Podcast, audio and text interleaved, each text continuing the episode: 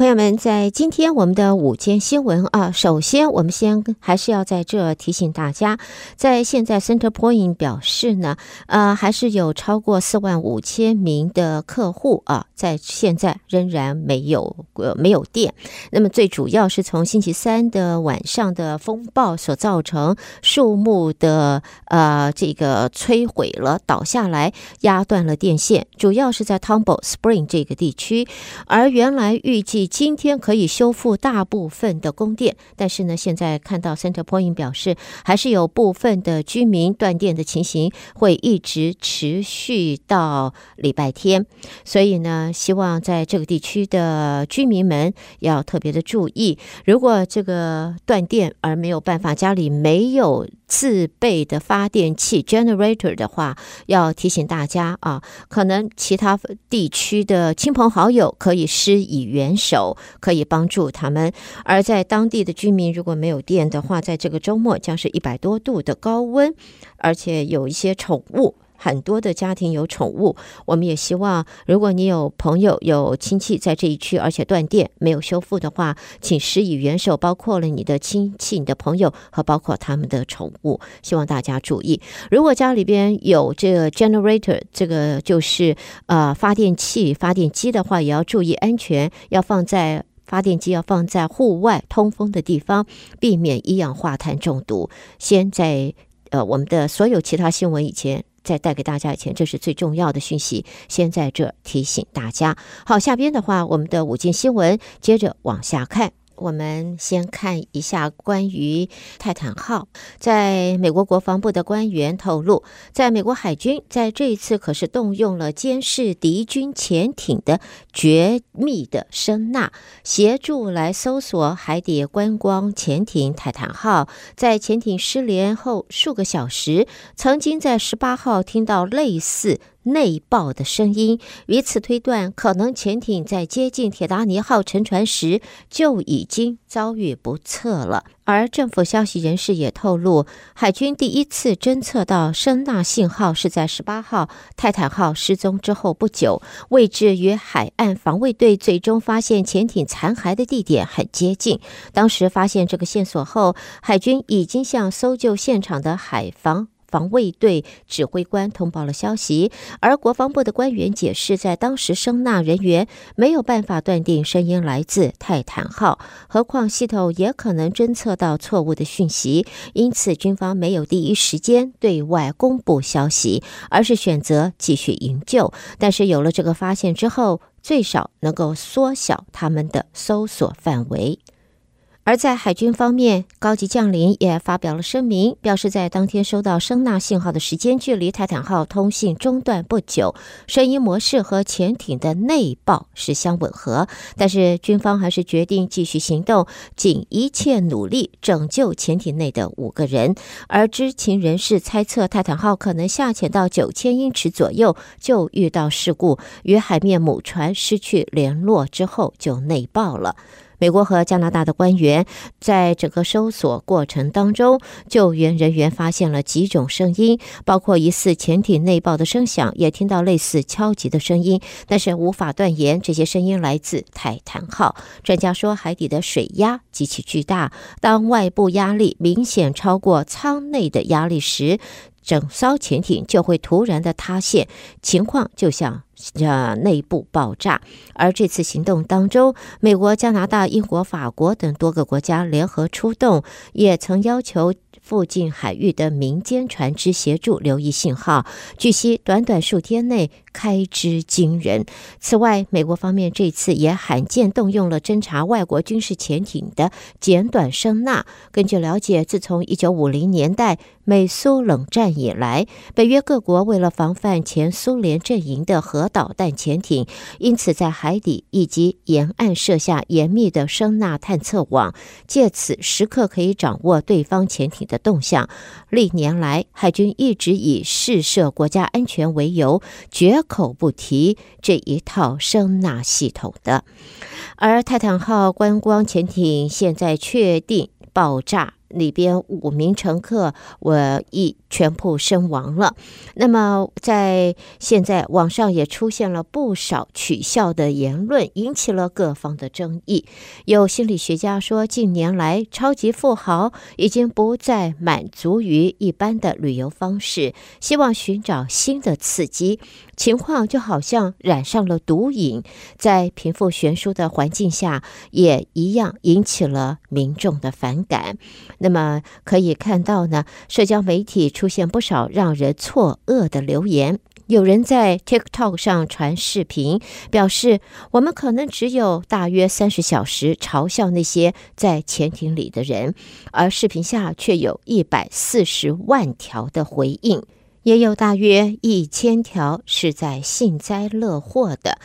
其实，在心理学家都说，现象和民间弥漫的仇富心态是有关。本身也诊治过不少富豪的心理学家 Lyons 则说，上流社会普遍生活安稳，追求新鲜的其中一个途径，就是借助最新科技来挑战极限。像是上太空、下深海、攀登珠峰和探险南南极，借此能够得到人所不能、高高在上的感觉。事实上，人类大脑遇到这类刺激时，也会释放。多巴胺、还有睾酮、肾上腺素这些荷尔蒙，让人们能够舒缓情绪。但是习以为常、盲目追求这种感觉的话，情况就和瘾君子是一样的，而且对刺激的需索会越来越强，频率越来越高。而宾夕法尼亚州立大学的心理学者呃麦里克也说，部分基层民众也许觉得需要某些事情来证明这些富人并没有比其他他人优秀，这一次海难也恰恰提供了这个机会。这次事故发生在一万多英尺深的深海里，没有现场画面，外界就容易产生事不关己的疏离感，取笑对方的难度也变得比较低了。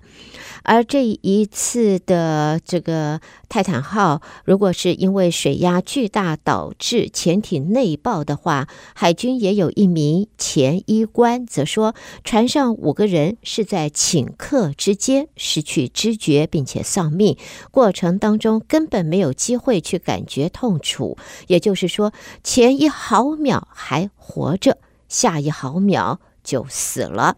泰坦号出事的位置在一点二五万英尺的深海，环境下的压力达到每平方寸六千磅。正常情况下，潜艇本身会以密封吊舱维持内部压力，一方面保护船内的驾驶员和乘客。同时，也借此来维持在氧气方面的供应。而潜艇具体发生了哪些故障，现在还需要继续的调查，现阶段难以断言。可能的因素包括潜艇结构出现问题、下潜时间停电。或者电线短路而酿成火灾，外面的海水伴随高压一旦涌入，整个的过程就是刹那之间啊，潜艇就马上解体了，里边的人和设备也被压碎了。假设的确是潜艇内爆的话，事发是突然的，船上五个人甚至都不知道发生了什么事。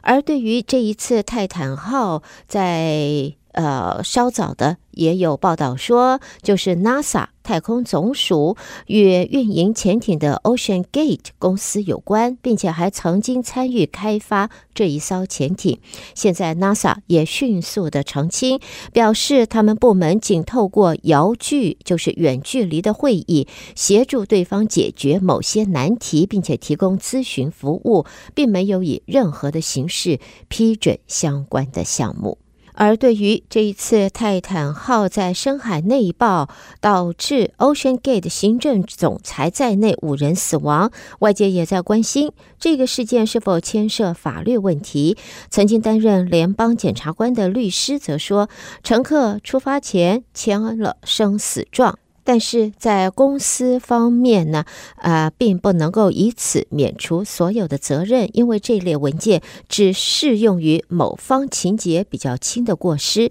如果有证据显示公司明知形成险恶，却无视警告继续经营，也没有遵守行业安全标准，则会因为公司涉嫌疏忽导致人命伤亡而引发刑事或民事诉讼。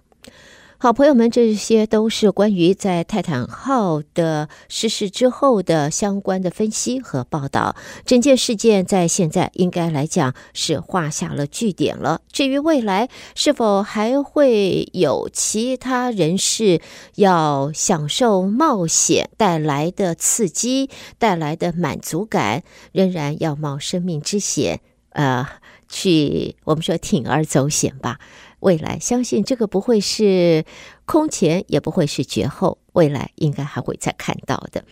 好，下边呢，我们来看跟印度相关。在印度总理莫迪访问美国期间，拜登政府已经宣布，今年将会试行新的措施，允许来自印度的 H-1B 签证持有人不需要出境就可以延续签证的时效。在白宫的这一个媒呃报告啊，说在昨天做了宣布，国务院将在今年启动试点计划，允许包括印度公民在内的个别临时是工作签证持有人，在符合条件的前提下，在美国境内可以续签。那么，消息人士透露，拜登政府是希望简化手续啊，这个续签的手续，协助持有工作签证的外国公民更容易在美国生活和工作，国家和企业也可以挽留人才。根据了解，在申请 H-1B 签证的外国公民当中，印度国民是最为活跃的。其中，在二零二二年度，全美将近四十四点二万名 H-1B 签证持有人当中，百分之七十三就是。来自印度。另外呢，在这里也看到佛罗里达州的州长德桑蒂斯说，已经入禀法院控告联邦政府和教育部，反对大学需要向私营机构提交资料，然后才可以获得认证。在德桑蒂斯今天说，已向劳德代尔堡联邦法庭提交诉状。把教育部、教育部的部长，还有相关部门以及联邦呃联邦官员列为被告。他批评联邦要求所有大学必须接受私营认证机构的评核，否则不能够领取联邦资助。这个安排已经违宪。他也代表佛罗里达州。拒绝低头。根据联邦的法律，私营认证机构会列出各项标准，评审结果是会影响各院校能不能够获得总值一千一百二十亿元的拨款。其中，佛罗里达州院校则由南方学院和学校协会学院委员会负责。佛罗里达州去年通过法律。禁止高校连续几年由同一家机构认证。假如大学认为审议结果不公的话，是可以起诉认证机构来索赔的。好的，朋友们，这是带给大家在今天我们的午间新闻，由胡美健为朋友们翻译、编辑和播报。谢谢您的收听，我们在这稍微休息一会儿，欢迎朋友们继续收听接下来的节目。